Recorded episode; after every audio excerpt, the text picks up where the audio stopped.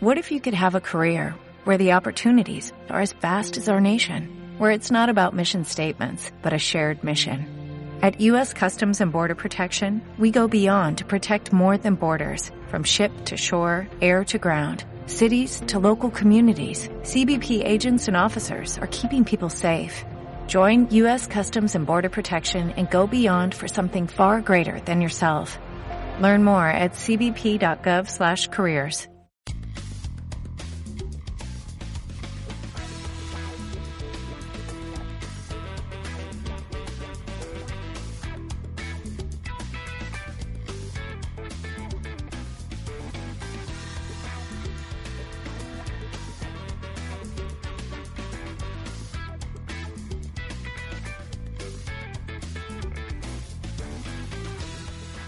Buenas tardes. Buenas tardes a todos nuestros amigos Radio Escuchas. Es un placer saludarlos como cada sábado. Un poquito agripado, Sobet. Buenas tardes. ¿Qué tal, doctor? Muy buenas tardes. Sí, te ves un poco agripado, pero estamos muy contentos de estar compartiendo los eh, micrófonos y gente que va a estar con nosotros muy importante, también compartiéndonos lo que están haciendo. Por ejemplo, el municipio de Aculco, que está situado, fíjate, uno de los lugares más atractivos del Estado de México y nombrado recientemente un pueblo mágico, tiene el honor de invitarnos a la primera edición del Festival Internacional Cultural Tierra Adentro. ¿Sí? ¿Cuándo va a ser esto? Bueno, pues ya vamos a estar platicando con nuestros amigos, pero bueno, les adelanto tantito, tantitito, del 20 al 23 de marzo en este año. Y bueno, con el objetivo de dar a conocer la belleza cultural del municipio, FICTA, que es eh, el Festival Internacional Cultura Tierra Adentro, nos ofrece al público más de 30 actividades, fíjate nada más, actividades culturales de alto nivel como conciertos, stand-ups, danza, exposiciones artísticas, muestras culinarias, ah, yo quiero ir a las muestras culinarias, negrito, venta de productos artesanales, exhibición de películas, o sea, muestras cinematográficas, obras de teatro y sobre todo disfrutar la belleza natural de la región. Yo quiero ir ahí. Fíjate, que, Aculco es uno de los lugares muy, pero muy, muy hermosos, poco conocidos, un poquito olvidados por la gente que estamos acá de este lado, muy metidos en el Distrito Federal.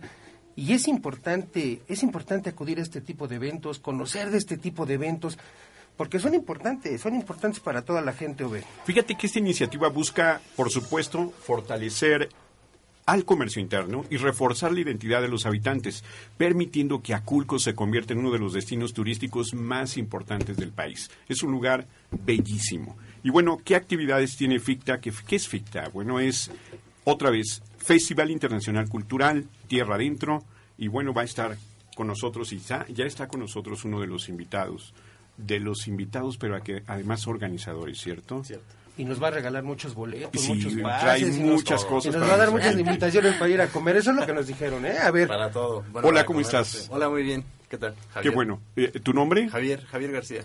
Y eres de los organizadores, repito. Sí.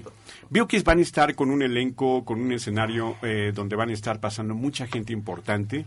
Eh, sobre todo de esa escena, incluso del jazz, hay jazz, hay muchas cositas así. Platícanos algo de eso. Pues mira, tenemos ahí este invitados a gente muy, muy, muy importante que le gustó el, concepto del festival. Sí. ¿No? Entonces, nosotros queríamos como, eh, como llevar, eh, sí. como llevar este talento nacional y internacional, ¿no? Claro, claro. Sí, este, tenemos por ejemplo ahorita que dice aquí a Ingrid Bellán, que es una jazzista muy, muy, muy buena, ¿no? Sí. Y pues no sé mucho talento Jimena Sariñana que es la que va a cerrar el, festival. Sí sí sí. Este en cuanto a la parte de música no tenemos parte de música teatro cine que son nuestros principales este puntos no culturales. Ok. Sí, fíjate que Ingrid Boyan es una de las exponentes en la escena del jazz mexicano, muy joven, por cierto. La hemos tenido también aquí en algunos programas. Y creo que vale la pena que, además de que todo esto es gratis, ¿no? Sí, todo, todo, todo. Sí, mira, el festival en realidad es una iniciativa del, gobierno municipal y estatal con la intención de promover, como ya dijiste hace rato, eh, la cultura y Aculco como un pueblo mágico, ¿no? Bueno, Aculco es uno de los últimos pueblos mágicos. Sí. Se le, dio la denominación hace poquito. Y entonces esta iniciativa pues nace con eso, ¿no? Con traer cultura a la gente y hacer Aculco un atractivo turístico para todos. ¿no? Pero además Aculco no está muy lejos del Distrito Federal, estamos ¿qué? Estamos a no tanto como una hora de 40, una hora 40, dos horas con tráfico. Ok. Sí, está súper cerca y súper fácil de llegar. ¿Es como ir a Toluca? como para que la gente diga, ah, Sí, sí, un poquitito más, porque Toluca creo que está como a una hora. Aculco está como una hora cuarenta por ahí. Okay. Pero sí, está súper cerca. Aculco está hacia casi el norte, Hacia el norte. Hacia el norte, de ahí podemos tomar el circuito exterior mexiquense, por eso digo, está rapidísimo. Está rápido. Ahora, dinos del programa, bueno, ya nos dijiste quiénes van a estar, pero el programa, ¿cuándo empieza? ¿Qué horarios va a haber? ¿Todo el día hay exposición? ¿Qué sí. Sí, mira, pues el, el, el, festival tiene cinco venues que son los más importantes, ¿no? Sí. Donde se concentra toda, todo, todos los eventos que están distribuidos en el primer cuadro de la ciudad, ¿no? Del municipio. Entonces, eh, durante todo el día empiezan las actividades como a las 11 de la mañana y terminan a las 9 o 10 de la noche, ¿no? El domingo, que es el día de la inauguración, tenemos el, solo un acto, bueno, dos, que es el se presenta Guayna Bolivia, que es un grupo de danza folclórica que viene de Bolivia. Está muy bonito, son 30 bailarines con músicos y todo así. Sí. Y después de ahí se inaugura la parte que es como la sala de cine, ¿no? El teatro de la Casa de Cultura okay. pasa a ser una sala de cine en, ese, en estos días. Y pues tenemos una película que está muy bonita que se llama Estrellas Solitarias. No sé si han escuchado hablar de ella. ¿He escuchado algo? Sí, sí, sí, sí ahorita este... luego me ilustran porque yo no la conozco. bueno, pues esta película, que está muy buena, eh, inaugura la sala de cine. Muy y bien. tenemos al director y al, y al actor principal para inaugurar y una vez que termina la peli, pues este se, se habla un poquito ahí, preguntas y respuestas con el público y eso. Muy bien, todas las actividades son gratuitas, no hay de que de repente entran aquí a la muestra cinematográfica y cobran, no, todo gratuito. Todo es gratuito. Y esa muestra culinaria, a ver, platícanos tantito, yo creo que va a estar de agasajo. ¿Qué va a haber? Sí, sí, es, es una especie como de mercadillo, ¿no? Sí. Gourmet, que tiene eh, cerca de 20 expositores. Bueno, es un poquito como exposición, en Aculco se hacen mucho quesos, infinidad de, de tipos de quesos bueno, son muchísimos, ¿no? Son como 20 tipos de queso que se hacen. Y se trabaja mucho la cantera, ¿no? Entonces, en este mercadillo lo que se propone es exponer a los mejores este, lugares donde se hace cantera y eh, de queso, ¿no? También hay, hay este, personas que hacen eh, eh, tienen platillos muy típicos y, y gourmet, ¿no? De por allá, escamoles. este, escamoles, qué rico. escamoles y... En salsa de ajo los escamoles, híjole, ni te platico. ¿eh? Bueno, me imagino que... Pero eh, supongo que también más adelante nos vas a recordar, porque tenemos un público ávido de todas estas cosas, les encantan y además está muy cerca y estamos ya en vacaciones prácticamente en esas fechas, ¿no? Otra vez si nos recuerdas de qué fecha, qué fecha y cómo los podemos seguir en las redes sociales para que tengan más información. Seguro, El festival empieza el domingo 20 de marzo y termina el miércoles 23. Eh, las redes sociales son Ficta Aculco para Facebook y para Twitter. Que ahí estamos este, subiendo todo, todo, todos los eventos, todo lo que va a haber, que la gente esté pendiente ahí de lo que hay y este, pues para que no se lo pierdan. ¿no? Si nos quieres decir otra vez tu nombre y tu contacto personal, por si otros compañeros quieren este, compartir los medios para ti, por favor. Este, pues mi, nombre es Javier García y digo, tenemos ahí un mail de la producción, ¿no? Que todas las cosas que cualquier persona que tenga alguna duda, lo que sea, puede escribir que es ficta16 arroba gmail.com. Ok. ¿Tu nombre? Javier, Javier García. Javier García. Te agradecemos tanto que hayas estado con nosotros, que nos invites y que además este, nos gustaría que estuvieras más adelante recordándole a nuestro público, a nuestro auditorio, todo esto. Seguro. Y que nos diera la oportunidad en algún momento de ir y hacer un reportaje, una secuencia de todo lo que va a haber, porque esto es digno de registrar. Sí, claro, claro. Sí, sí, sí. Esperemos. Digo, todos están invitados y ojalá haya mucha gente por allá y que todo lo que necesiten pues aquí estamos a la orden. Claro que sí, Javier. Muchas gracias, y vamos adelante.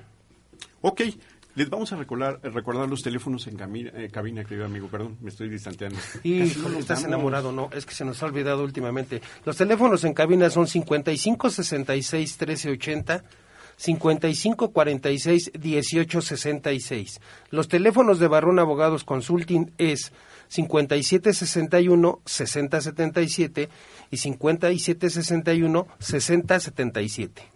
Siempre le estamos dando continuidad a un tema muy importante que tiene que ver con los juicios orales. Porque la gente está preguntando, le llama mucho la atención y yo creo que le están diciendo a sus abogados, oye, ¿ya estás al tanto de esta nueva modalidad? Sí. ¿Qué más ahora debemos de saber? Debemos de saber para todos nuestros amigos radios, vamos a hacerlo simple porque algunas gentes nos dicen, oiga, pero es que yo no soy abogado y yo como, yo no entiendo lo que ustedes están hablando. Muy sencillo, vamos a decir, Obed, que hoy los juicios orales en todas las materias, tanto civil, penal, familiar y demás, se han ido extendiendo. De 2014 a la fecha, hoy actualmente los juzgados en materia de lo familiar conocen de 21 tipos de asuntos, 21 causas por las cuales se inician juicios en materia familiar. ¿Sí? Ok. Así brevemente te los voy a describir para que la gente tenga conocimiento y cuando vayan a ver al especialista, al abogado, puedan preguntarle también si va a ser un juicio oral o si va a ser el, el común, el escrito de siempre.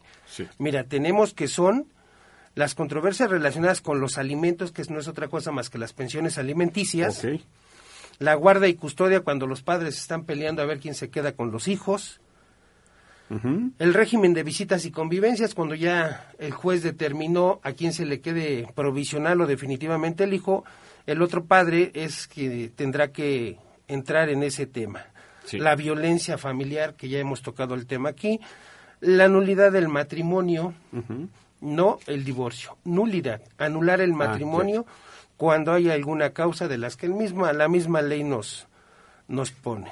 Muy bien. La rectificación o la nulidad de los atestados del registro civil, que no es otra cosa más que la corrección de acta que nos expiden cuando nacemos, que muchas, mucha, mucha gente ¿eh? tiene el problema de una letra. Mi nombre es Hernández con Z. Oiga, pero aquí está escrito con S. Ándele, ¿qué vamos a hacer? Vaya a ver un abogado porque aquí no le podemos arreglar nada. Hay muchas cosas que se pueden resolver de forma directa y rápida en el registro civil. Hay otras que no se pueden. Pero esto es de lo que nuestros amigos radioescuchas deben de estar enterados. La suspensión o la pérdida de la patria potestad cuando, bueno, la mayor parte del tiempo los papás están peleando, tú ya no eres el papá de mi hijo y ya no porque ya no me diste gasto y tuvieron un pleito por ahí, bueno, se pelean a ver quién se queda con la, en la patria potestad. La constitución forzosa de patrimonio familiar, es decir, que durante el matrimonio o el tiempo que vivieron en concubinato, ¿sí? es unión libre. Cuando se juntan, hacen algún menaje de lo, del patrimonio. ah, bueno, pues esa es la parte donde hay que constituir el patrimonio familiar. El cambio de régimen patrimonial y en todos estos casos se puede aplicar lo que son los juicios orales de una manera muy práctica. Así es, además de la interdicción contenciosa, ¿no? ¿Qué es esto en, español para mí? ¿Qué es? Es cuando una persona no puede tomar la, una decisión que tiene algún impedimento. Entonces, entonces, en ese momento, bueno, se presenta la demanda, ahora ya con la oralidad es más rápido, y tendrá que el juez determinar qué persona está capacitada para tomar esa decisión por él, o, en su ah. defecto, la misma autoridad puede tomar esa decisión. Perfecto. Bueno, y saben que no hemos saludado y no hemos dado la bienvenida a una de nuestras colaboradoras importantes aquí, la psicóloga Yasbet Barrón. ¿Cómo estás, Yasbet? Hola, buenas tardes, muy bien. Aquí este llegué temprano, nada más que tuve que pasar al tocador. eso es, este, una mujer, claro. Hoy vamos a hablar de un tema muy importante, de una fecha que ya pasó en esta semana, pero que siempre la tendremos que recordar. Ok, me parece bien. ¿Pero por qué la tendríamos que recordar? Porque es algo, es una, es conmemorar una historia trágica que realmente a veces nada más se les, se les recuerda ese día y no siempre. Ah, sí, sí, sí, sí. Es, que la celebramos en lugar de conmemorar. ajá, celebramos algo que no se celebra, se mm. conmemora y se lucha para continuar esa, esa situación que más adelante les vamos a platicar. Claro que sí. Pero mira, eh, una de las cosas también importantes en este programa es que siempre le damos continuidad, aviso, eh, exposición a aquellos especialistas que son de verdad especialistas en todos los ámbitos, no nada más en lo legal, sino también terapeutas. Y fíjate que tenemos en este programa un terapeuta muy reconocido. Para aquellos que, aunque sea se lastimen un dedito, una rodilla, un tobillo, lo que sea, siempre recomendable que vayan con un terapeuta profesional. Él tiene incluso estudios de una universidad en España. ¿Qué te parece? Y está, bueno, no está ahorita con nosotros, pero siempre nos gusta estarlo eh, anunciando. Eso es lo más importante, que tienen que tener esos estudios para poder que la gente se sienta con confianza para asistir ahí. Que no vayan con el huesero, ¿no? No nada más, sino que vayan con el terapeuta. Hueseros hay muchos. Sí. Profesionales, pocos. Así es. Ok. Vamos a pues escuchar a Aristeo. ¿Tiene problemas crónicos de columna, hernias discales, rodillas o artritis? Centro de Bienestar y Eliminación del Dolor tiene la solución. Evite la cirugía. Llame en este momento al 6552-7131 y obtenga una consulta sin costo. Además, un 10% de descuento hoy y un 20% a personas de la tercera edad. Llame en este momento 6552-7131. Centro de Bienestar y Eliminación del Dolor. Con la ley en la mano, todos los sábados a las 2 de la tarde, los mejores especialistas en derecho laboral, penal, administrativo, civil y familiar. Una oportunidad para analizar y aplicar soluciones desde el punto de vista que la jurisprudencia considere necesario. Con el doctor Alejandro Barrón, sábados, 2 de la tarde, con la ley en la mano. Con la ley en la mano. Visítanos en las redes sociales, Facebook y Twitter. Con la ley en la mano. Regresamos. Snacky Poppy. La banda estadounidense de jazz fusion, ganadora del Grammy al mejor álbum instrumental contemporáneo, ofreció su primera presentación en suelo azteca.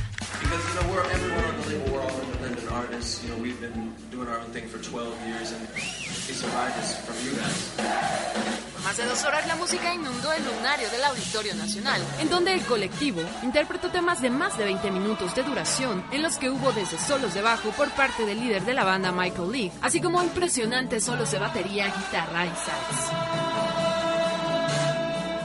En el abarrotado espectáculo jazzístico, Snarky Poppy estuvo acompañado por la cantante de origen griego, Magda Yannakou. Gritos y aplausos de los espectadores en medio de los éxitos de sus producciones, que incluyen los temas de los álbumes Family Diner 2, Only Constant, The Girl is Getting Smaller, Tell Your Friends y Grown Up. Grandes músicos que han tenido colaboraciones con artistas como Erika Badu, Snoop Dogg, Kirk Franklin, Justin Timberlake y Marcus Miller grupo de jazz contemporáneo creado en 2004, ha sabido llevar su música a públicos inimaginables. Además, se han definido como quienes llevan música para el cerebro y el trasero. Este año lanzaron su décimo proyecto Family Diner Volumen 2 y ya trabajan en otro llamado Colcha Bolcha. Dos de la tarde, 18 minutos. Gracias, Doriela. Muchas gracias. Oye, este, a mí me hubiera gustado estar allí. Porque y luego me llama la atención que... Música para el trasero. Oye, hay, que, hay que preguntarle en dónde fue a ver eso, porque sí está interesante, ¿eh? Claro que sí, claro que sí. Bueno, pero como también tenemos, además de cultura, música, todo lo, todo lo que tenemos también comparte, y ahora vamos con la colaboración del periodista el licenciado Oscar Moa, especialista en derechos humanos y comentarista de medios. ¿Cómo estás, Oscar? Ves, muy buenas tardes para todo tu auditorio y para ustedes, por supuesto, ahí en cabina para el doctor Barrón. Bueno, pues Obed, esta semana celebramos a las mujeres porque fue su día, pero permítanme comentarles que hay mujeres que merecen ser festejadas toda la vida, pues por su trabajo, por su entrega, por su amor a México, por su valentía, por su profesionalismo, en fin, un homenaje a todas aquellas mujeres que luchan cada día en México porque tengamos un mejor país, una calidad de vida mejor, una mejor educación, una mejor impartición de justicia, un gobierno más transparente, un ejercicio de los derechos humanos más constante, un salario más digno, una familia más integrada, una constitución más adecuada a los tiempos en que vivimos y un homenaje también para todas aquellas mujeres que luchan brazo partido porque las mujeres tengan más espacios en la política, en los puestos de liderazgo, en los espacios de poder. Nuestro respeto pues por aquellas damas que a pesar de sus condiciones, de su estrato, de su creencia, hacen de México un estandarte para seguir peleando en esta lucha donde muchos, muchos quisieran golpearlas, someterlas, violentarlas, ignorarlas, debilitarlas, arrinconarlas. Y bueno, voy a hacer mención aquí de algunas, perdón, pero necesitaríamos unos 10 programas de con la ley en la mano para mencionar a todas aquellas mujeres violentas, así que una disculpa de antemano si no escuchan su nombre aquí, pero periodistas como Denise Dresser, como Lidia Cacho, como Elena Poniatowska, como San Juana Martínez, como Cristina Pacheco, por supuesto como Carmen Aristegui. Actrices como Marta Higareda, como Patricia Reyes Espíndola, como Salma Hayek, deportistas como Paola Espinosa, clavadista, medallista en Juegos Panamericanos, Doramitzi González, que como tú recuerdas, obedece una nadadora paralímpica de varias medallas de oro. Maravillosa. Indígenas, tú por supuesto que la recuerdas y la recuerdas bien, Estela Luna Pérez, a quien acompañamos varias veces en su lucha, es presidenta de la red Amigos de los Presos de Acteal, allá en Chiapas. Así es. Alejandra Ancheita, ganadora del Premio Nobel de los Derechos Humanos, también otra indígena muy destacada.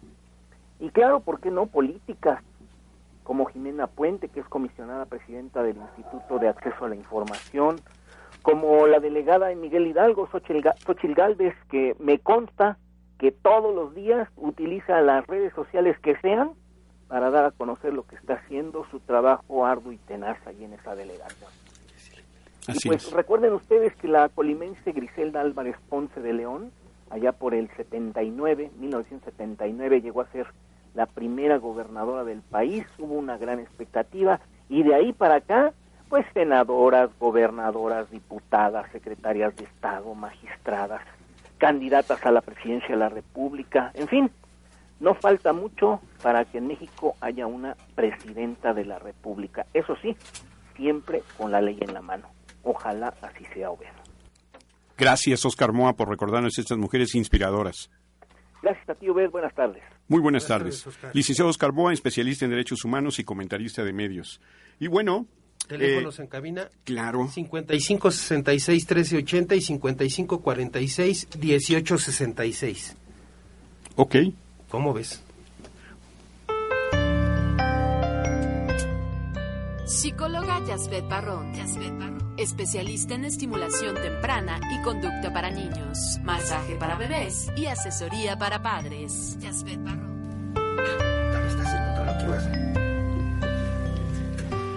Regresamos con nuestra psicóloga de cabecera. Ah, qué bonito tema. Sí, ya lo dijo nuestro periodista Oscar. Es un tema que, que no se celebra nada más este 8 de marzo. Se celebra toda la vida, porque toda la vida, y no me dejarán mentir, las mujeres están trabajando, las mujeres están luchando por, por sacar su familia adelante, solas, con esposo, sin esposo, siempre están luchando. Pero bueno, lo más importante es que hay que saber, como tal vez algunos ya lo saben, que el 8 de marzo se, se conmemora la muerte de 140 mujeres trabajadoras, la mayoría inmigrantes, que murieron en el trágico incendio en Nueva York, en una fábrica de camisas. Eh, Como el que pasó aquí en el 85.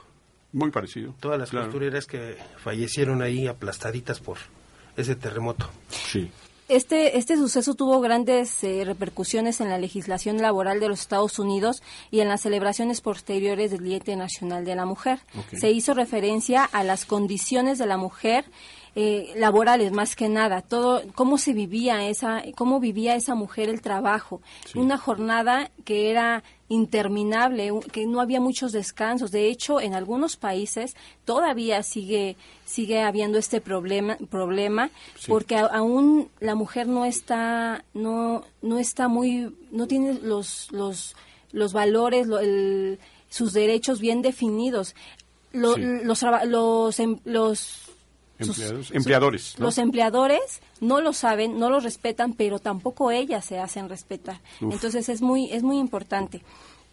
Eh, de hecho, la mujer está conquistando terrenos cada vez más amplios, exigiendo conscientemente igualdad entre ambos géneros. En algunos países, como se, como decía, la mujer es considerada inferior y no por y por esta razón se les no se les permite realizar en diferentes ámbitos profesionales. ¿Qué pasa?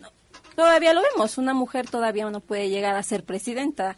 Yo espero que mm. para los siguientes años ya podamos ver eso, porque eso va a ser un gran logro para una mujer realmente. El que nosotros veamos que, que, nuestra que, nuestro presidente es una mujer, da, da más valor, da más confianza. confianza a que luchemos y no nos quedemos sentadas esperando que nos va a llegar, porque realmente a veces que nos llega hay muchos trastornos que la mujer está padeciendo, violencia intrafamiliar, baja autoestima, depresión, ansiedad.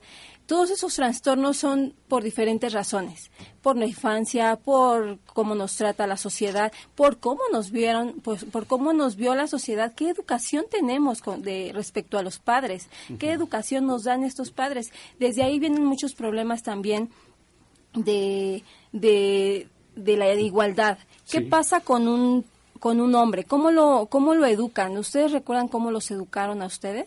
Eh, bueno, siempre, eh, curiosamente y desgraciadamente, haciendo la separación, por ejemplo, del desempeño en el hogar o, la contribución en el hogar. Muchos, a mí no, no es mi caso, pero en la mayoría de gente dicen, no, eso es un trabajo de mujer, por ejemplo, ¿no? No debes de hacer eso, no, eso le toca a ellas. Desafortunadamente, sí, perdón. Sí, pero desafortunadamente, si bien es cierto la igualdad de la mujer, ha ido tomando más fuerza, más auge. En México, digo, hoy actualmente hay igualdad en diputadas, senadoras, ¿sí? Y bueno, que todavía no se elija o se quiera alguna lanzar como presidenta es, es algo que ellas solitas van a determinar. no, no hay que olvidar ni perder de vista que México es un país netamente machista. Sí. Porque además de todo, digo, la figura y la, la historia y la cultura nos dicen que el hombre es el proveedor ¿sí? Entonces, de ahí la diferencia que se ha ido dando. Entonces, vamos a, vamos a seguir apoyando a las mujeres, vamos a seguir luchando con ellas, pero que también ellas no quieran rebasar esa igualdad. Ay, se oye muy raro eso. Sí, se oyó raro. Aquí el problema es que muchas veces ellas, en, en, en, la, en, la, en la muy sana intención de alcanzar esos valores, esa igualdad, Ese liderazgo, lo rebasan y entonces ahí vienen muchos problemas. De hecho, el hombre tampoco está, eh, está preparado, realmente, la verdad, para tener como líder o como jefa a una mujer. Wow. Se siente... Sí. Menos. Se siente o sea, se supondría que tiene que sentirse más, pero en realidad se siente menos. ¿Por qué? Porque una mujer no puede mandarme, una mujer no puede decirme lo que tengo que hacer, y menos en, el área profesional. Eh, mm, eh, hemos escuchado en casa, los hombres no se visten de rosa, los hombres no lloran, las mujeres no, no juegan con carros, el hombre sí puede salir y la mujer no puede salir hasta cierta, hasta cierta hora. Esta es la educación que los padres estamos dando a nuestros hijos y, no nos estamos dando cuenta de, lo que realmente estamos educando a un hombre machista o a una mujer sumisa. La igualdad consiste en garantizar las mismas oportunidades y condiciones a hombres y mujeres, garantizar las oportunidades, más no dar a la mujer, ay pobrecita, como es mujer puede estar de secretaria, pero un hombre no, un hombre tiene que estar de jefe. Ajá. Entonces, este, sí es muy importante. Ahora vemos eh, que esto, todo esto nos demuestra que una mujer no solo puede ser esposa, sino es madre, esposa, trabajadora, eh, psicóloga. Eh, muchas profesionistas hay en, en esta época y que pueden luchar y están luchando y por eso les mando un fuerte abrazo a todas las mujeres, aunque sean lo que sean, no, es necesario tener una profesión, sino ser amas de casa desde ese desde hecho, ese hecho, porque hay que trabajar con niños y eso es muy fuerte. Entonces, Barrón, muchísimas nos hiciste una nota maravillosa, te felicitamos, gracias y espero que la próxima semana también nos sorprendas. Psicóloga Yasbet Barrón. Especialista en estimulación temprana y conducta para niños, masaje para bebés y asesoría para padres. Yasbet Barrón. Teléfono.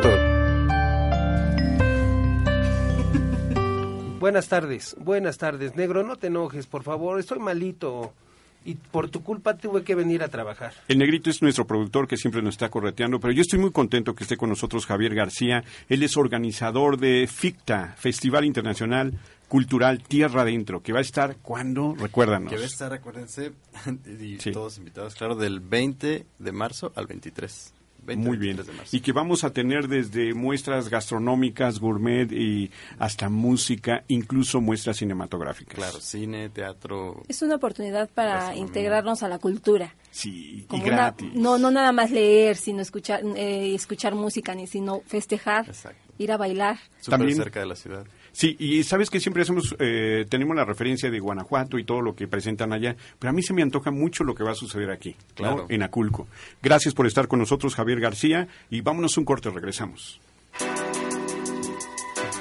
Con la ley en la mano. Visítanos en las redes sociales, Facebook y Twitter. Con la ley en la mano. En un momento continuamos. Con la ley en la mano. Visítanos en las redes sociales, Facebook y Twitter. Con la ley en la mano. Regresamos.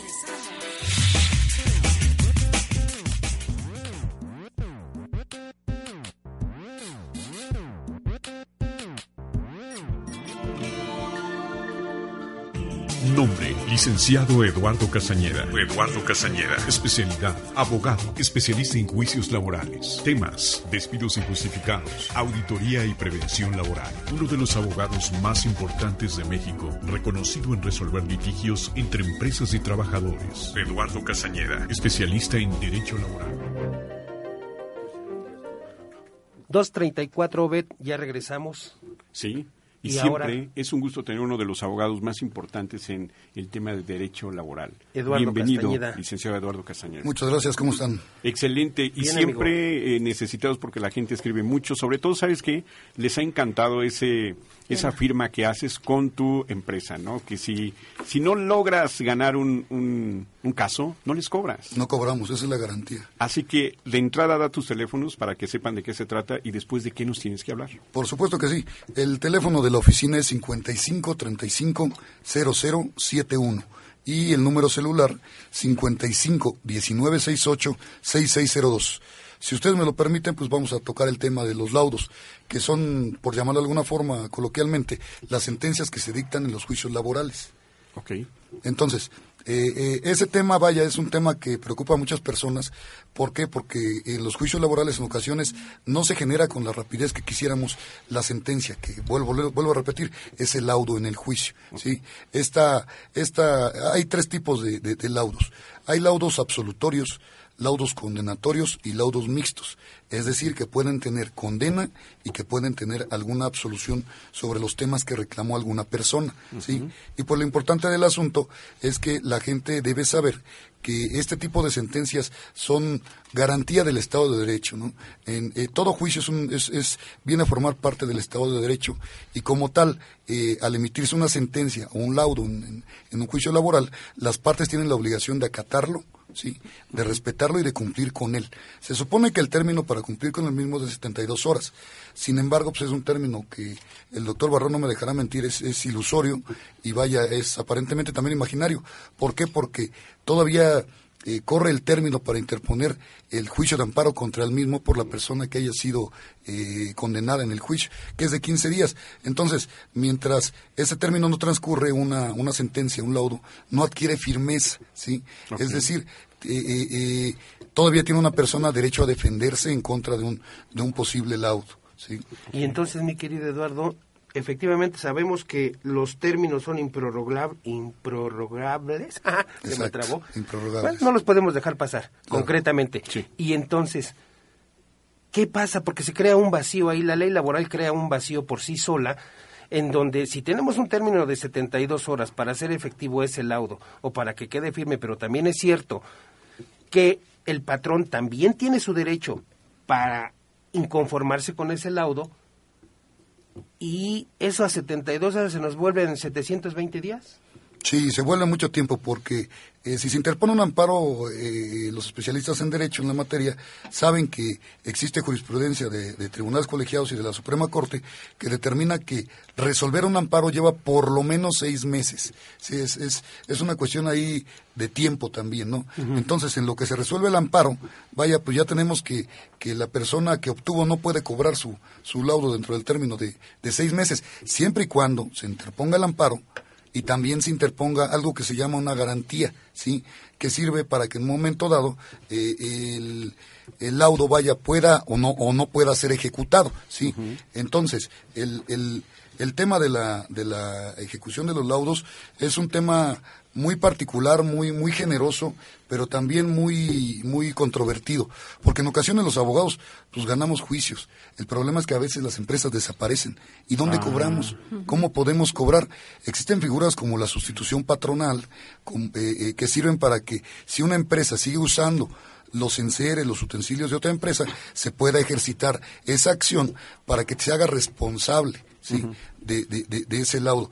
Eh, en ocasiones, vaya, la rapidez debe de ser un imperativo en el trámite del juicio y en el ejercicio de todos los abogados. ¿Por qué? Porque pues si desaparecen las empresas, el laudo se va a volver letra muerta y no va a servir absolutamente para nada. ¿Y qué tenemos que hacer los trabajadores entonces ahí para que no se nos haga letra muerta, mi querido Eduardo? Para que no se nos haga letra muerta, número uno, vaya, eh, eh, estar precisamente con un abogado especialista en, la materia, porque si viene un abogado improvisado que no sabe de la materia laboral, vaya, es un problema para el trabajador, porque no conoce todas las expectativas, todos los temas que, que, están en torno de un, de un posible laudo. Eh, número uno, pues apoyar al abogado con todo lo que se le requiera para que en un momento dado él tenga todos los elementos para poder cobrar el, el, juicio. ¿sí?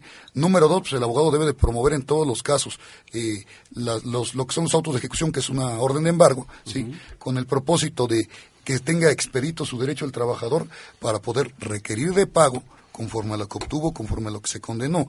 Y en su caso, eh, eh, en caso de que no exista el pago, pues tenga también sus derechos expeditos para que pueda embargar a la empresa, ¿sí? Embargar a la empresa o los elementos que, que, que económicamente ella tiene. Pueden ser embargos de cuentas, pueden ser embargos de bienes, pueden ser embargo de la propia negociación mercantil que genera en todo caso vaya una intervención sobre la misma y que obliga a la empresa a enterar de todas sus entradas y salidas y a separar únicamente lo necesario para que la empresa siga operando y que los frutos y las ganancias sirvan para pagar al trabajador. Ok. Exactamente. Entre los temas que llevas, por supuesto, eh, que tiene que ver con lo laboral, eh, un ejemplo que nos pongas que ahorita un caso de éxito que estás teniendo. Hay un asunto que, que, se llevó contra una empresa que se llama Tasqueña Automotriz. Eh, fueron, son aproximadamente 16 trabajadores y pues muy desafortunadamente la empresa desapareció. Hicieron una, un, un maravilloso este conglomerado de, de, de, cuestiones absurdas. La, la, defensa fue una, una buena defensa, ¿sí? sí. Sin embargo, pues vaya, eh, no por buena no podemos hablar de que sea hasta cierto punto fraudulenta. ¿sí? Esa empresa desapareció, ya murió el dueño de la empresa. Entonces los trabajadores me dicen, mira cómo cobramos, a quién le cobramos. Estamos eh, tramitando en este momento un amparo ante los tribunales colegiados y estamos buscando que se logre la responsabilidad solidaria de los socios de la SADCB. Porque una empresa no por desaparecer deja de tener obligaciones. Una empresa es como un ser humano. Cuando un ser humano muere y desaparece, sigue teniendo derechos y obligaciones sobre la masa de bienes que tenía. Eso se ve en, en cuestiones de sucesiones, de testamentos. ¿sí? Eh, una empresa, con una empresa sucede lo mismo no solo porque la empresa esté suspensa en sus actividades o desaparezca o se deje de trabajar con ella, significa que la empresa ya no va a poder eh, eh, cubrir los derechos y obligaciones que tenía que, realizar. Al contrario, la empresa tiene, los socios tienen la obligación, conforme al Código de Comercio, de responder hasta por el monto de sus aportaciones, sí, por las obligaciones que haya contraído la empresa. Y partiendo de ese punto, mi querido Castañeda, este, ¿en qué momento? A ver, dime un, nada más un aspecto para, para tratar de cerrar esta participación. ¿En qué momento sí se van a hacer responsables solidarios los socios? Si quiero entender que como socios de la misma empresa deben, deben de responder por la actividad de la misma. Bueno, eh, los socios solo van a responder en dado caso de que, número uno, es muy importante, muy importante. Cuando se demanda una, a una sociedad, es muy importante demandar también a los socios, porque en ocasiones nada más se demanda a la empresa, pero la ley determina que se debe de demandar a los socios para que ellos adquieran una obligación. Aunque ellos resulten absueltos en el juicio, eso no significa que pierden esa responsabilidad. Eh, ya posteriormente eh, obviamente en la demanda hay que reclamar la responsabilidad solidaria eh, de los socios, ya sea ilimitada o en su defecto, hasta por el monto de sus aportaciones. Esto solo es posible cuando se dicta una sentencia eh, en, un, en un juicio de amparo o cuando en el laudo se determina expresamente que los socios deben de cubrir con el monto de sus aportaciones y con sus propios bienes sobre las obligaciones de la empresa que haya desaparecido, que esté suspensa en actividades, etcétera. Estamos con el licenciado Eduardo Casañeda, eh, experto en derecho laboral, especialista. Y bueno, sus teléfonos, por favor. Y, por supuesto. ¿Y dónde están también? Ok, estamos ubicados en la calle de Donato Guerra número 1, despacho 312, en la colonia Juárez, delegación Cuauhtémoc. Es, la estación es, es de Metrobús Expo Reforma. Saliendo del, de la estación de Expo Reforma, y estamos. Exactamente. Y los números telefónicos son 55 35 0071 y el número celular es 55 19 68 6602. Pues pueden seguirnos por las redes sociales de Con la Ley en la Mano, por supuesto, y ahí están sus datos de él y pues todas las facilidades, preguntas y también quejas, ¿por qué no? Sí, claro, pero además eh, invitamos a todos nuestros amigos radioescuchas a que nos pueden llamar a la cabina al 55 66 13 80 y 55 46 18 66 o en consecuencia nos pueden llamar al 57 61 60 77 o 57 61 60 67. Oye, y hay mucha contaminación. Eduardo Castañeda y abogados asociados. Llama 044 55 1968 6602. La única firma que si no gana tu caso, no cobra. Especialista en juicios laborales. Llama en este momento 044 55 1968 6602.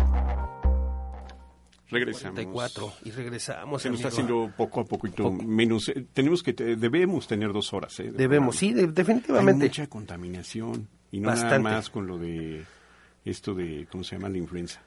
No, la influenza dicen los expertos que ya va de salida. Me tocó ser una de las víctimas, afortunadamente no una de las víctimas que se murieron, ¿verdad? Pero hay otras que están latentes y para eso tenemos a Araí. ¿Qué tienes? Esta es Tu Ciudad, Tu Ciudad, con Araí Garibo. Las colillas de cigarro, un alto y peligroso contaminante. El tabaquismo, al igual que las colillas de cigarro, representan un alto contaminante para el medio ambiente. En México existen 14 millones de personas que fuman, lo que representa el 16% de la población, del cual el 10% son menores de 18 años, según el Instituto Nacional de Enfermedades Respiratorias. El problema no tan solo es el resultado de fumar, sino el alto grado de contaminantes que generan las colillas de cigarro. Esta basura biodegradable actualmente representa uno de los contaminantes más altos a nivel mundial, ya que normalmente son arrojadas en cualquier parte de la ciudad y terminan acumulándose en alcantarillas, ríos e incluso en el mar. Contaminan la misma banqueta y eso pues, se va al drenaje y eso puede también tapar este drenaje. Soy Antonio Sala, médico de la clínica de Liste.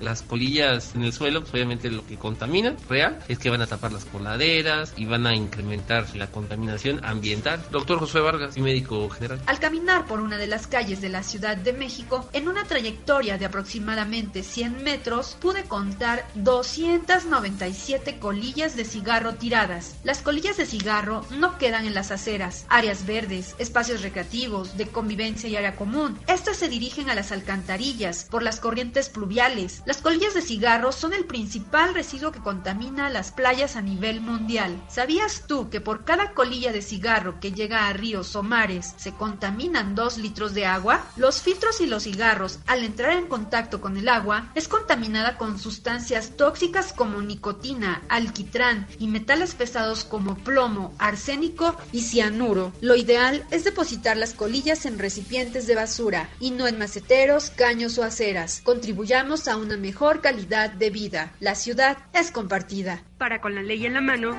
Araí Garibo. Esta es Tu Ciudad, Tu Ciudad, con Araí Garibo. Y tenemos el honor de tener en la línea a uno de los hombres íconos del cine mexicano, director, productor, actor, músico y un sinfín de cosas.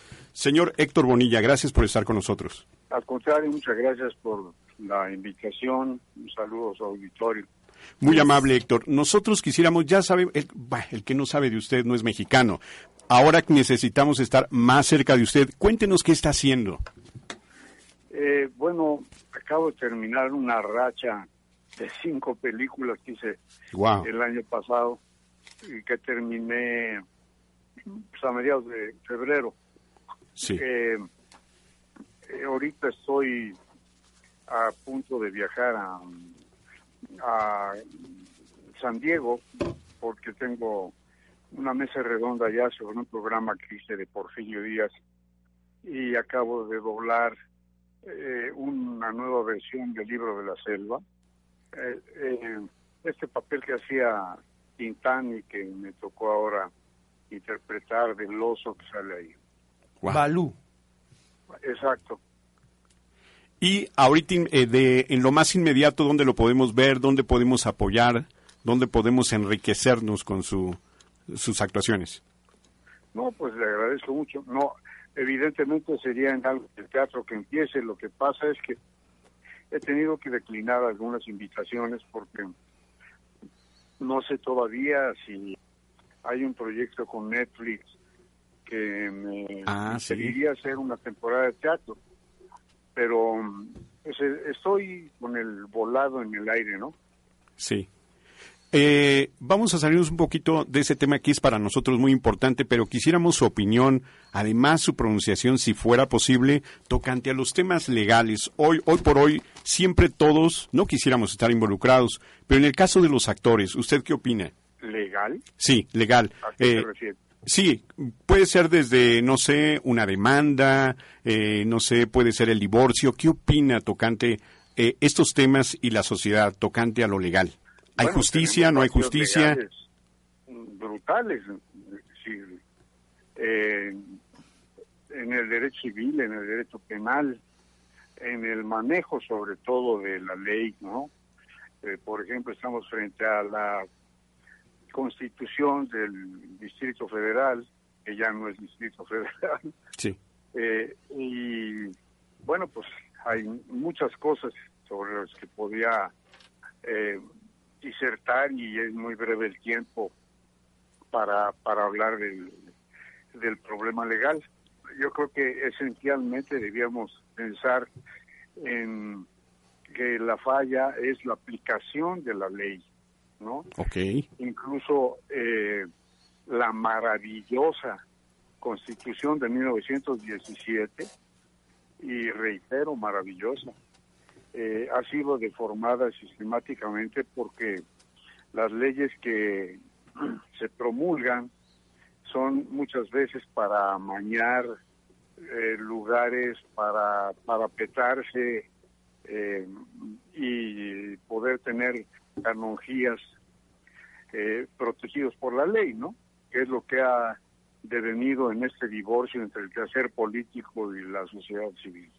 Ok, pues miren, ahí está la opinión, el comentario que eh, le merece para esta sociedad, para estas funciones, muchas de gobierno, otras de ciudadanos, porque también tenemos obligaciones, doctor, ¿no?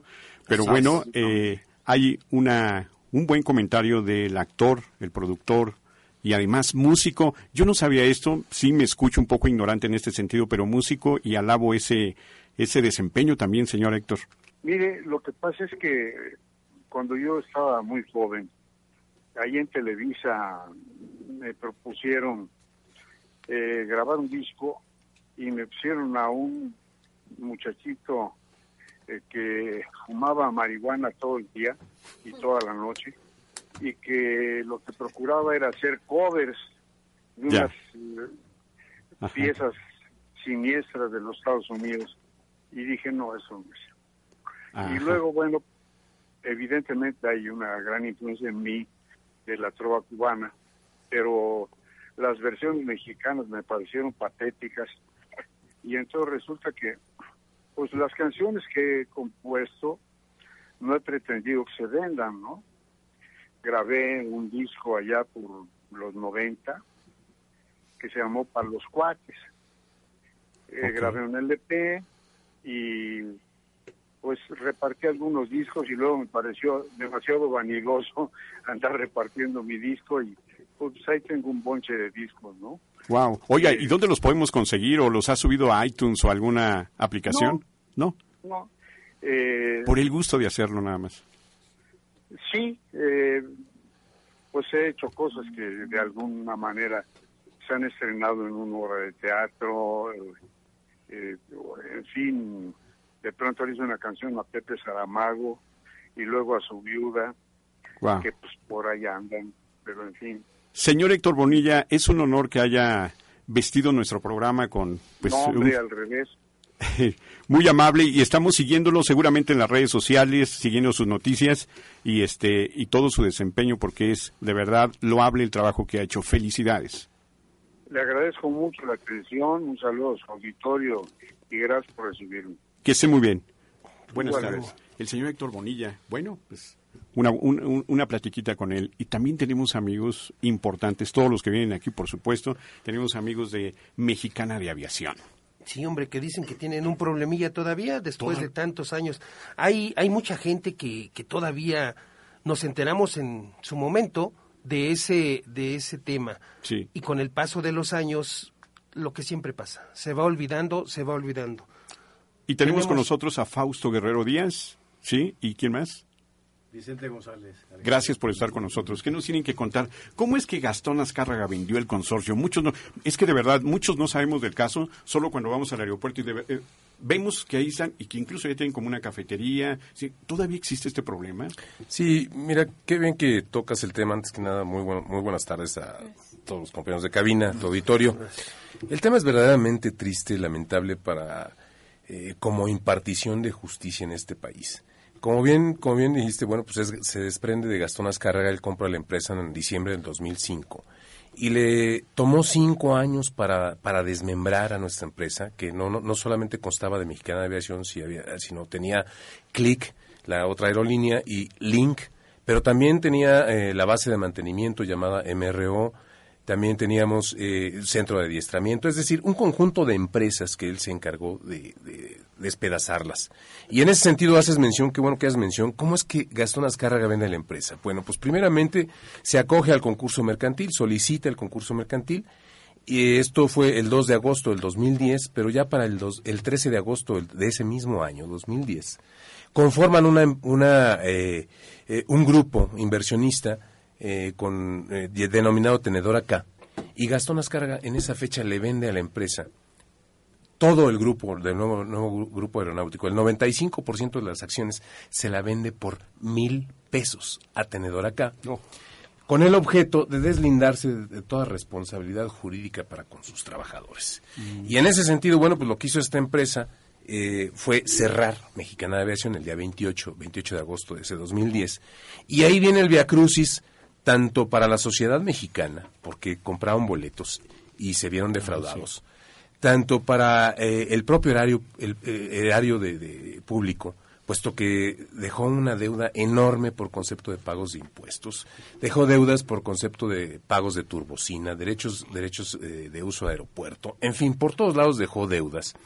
pero lo más grave es que dejó a 8.500 trabajadores en la calle y, por supuesto, sus trabajadores jubilados que pudiéramos pensar que no debiéramos tener vela en el, en, el entierro, puesto que debiera de haber un fideicomiso que sustentara el pago de las pensiones, pues de manera inexplicable nos dejaron de pagar.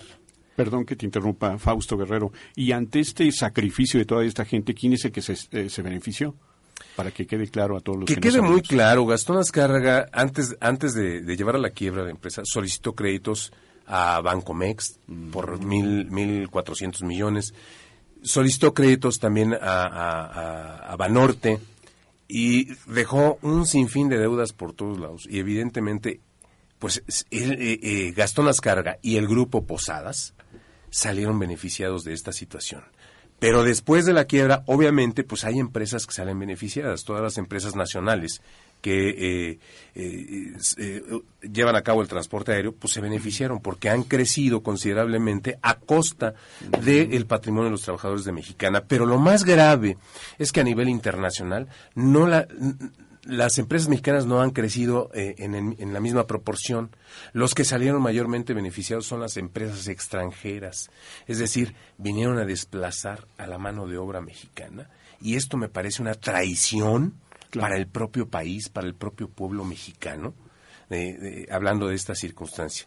E insistiría yo en el tema de los jubilados, pues nos vimos, nos vimos en un total estado de indefensión, porque de repente nos dimos cuenta que un fideicomiso que debía de haber tenido tres mil millones, solo había 76 millones de pesos y nosotros nos preguntamos a dónde fueron a parar nuestros ahorros de toda nuestra trayectoria laboral. En algunos casos 30 años, otros casos 25 Oye, Fausto, y nos dices que acabas de mencionar que, que les dejaron de pagar. Las pensiones se las dejaron de pagar. ¿Y desde cuándo les dejaron de pagar esas pensiones? Desde agosto del 2010. Quiero ser eh, honesto, ha habido pequeños pagos parciales durante toda esta trayectoria. Sin embargo, bueno, pues hablamos de deudas millonarias con respecto al pago de las pensiones. Es verdaderamente lamentable que compañeros ante esta circunstancia, pues han caído en la enfermedad profunda, se ha perdido un sinfín de patrimonios, las familias se han desintegrado y, por supuesto, ha habido ya, ya llevamos 17 decesos de compañeros que en muchos de los casos quedaron desamparados incluso por el, por, por el IMSS. Es decir, fallecieron sin tener una seguridad, seguridad eh, social en ese sentido. ¿Cuál es el mensaje para el público en general, Fausto Guerrero, de Mexicana de Aviación? El mensaje, el mensaje es muy claro. Eh, en nuestro país, lamentablemente, carecemos, carecemos de un poder eh, de coercitivo o de justicia que pueda traer a Gastón Azcárraga y que pueda eh, traerlo a México y que hacerlo responsable de toda la atrocidad que cometió. Y básicamente el mensaje sería al pueblo, pues no debemos de permitir que esto siga sucediendo, porque es una situación, pareciera ser que es el factor común en la sociedad mexicana. Gente defrauda, comete fraudes, eh, destruye familias y transitan en una total impunidad. Señorita Fausto, yo creo que si nos aceptan otra vez platicar, seguir platicando de todo esto en otra ocasión, gracias por estar con nosotros. Eh, síganos en las redes sociales. Seguramente ustedes tienen información en las redes también es correcto. la gente sea informada. ¿Tienen algún dato de ellos? ¿En qué lo siguen? Es correcto. Tenemos nuestra página que se llama a, a, las a las a las cortadas a las rotas ah. a las rotas AJ eh, Mexicana Team. Ok. Gracias, doctor, por estar con nosotros. Como siempre, nos gana el tiempo, pero no quiero irme sin avisarles y decirles a todos que le debemos de mandar un cordial saludo a todos, a todos nuestros integrantes de las redes sociales, Sergio, Agui, Víctor, Ricardo, todos los, todos los integrantes de este programa. Buenas tardes a todos y buen provecho.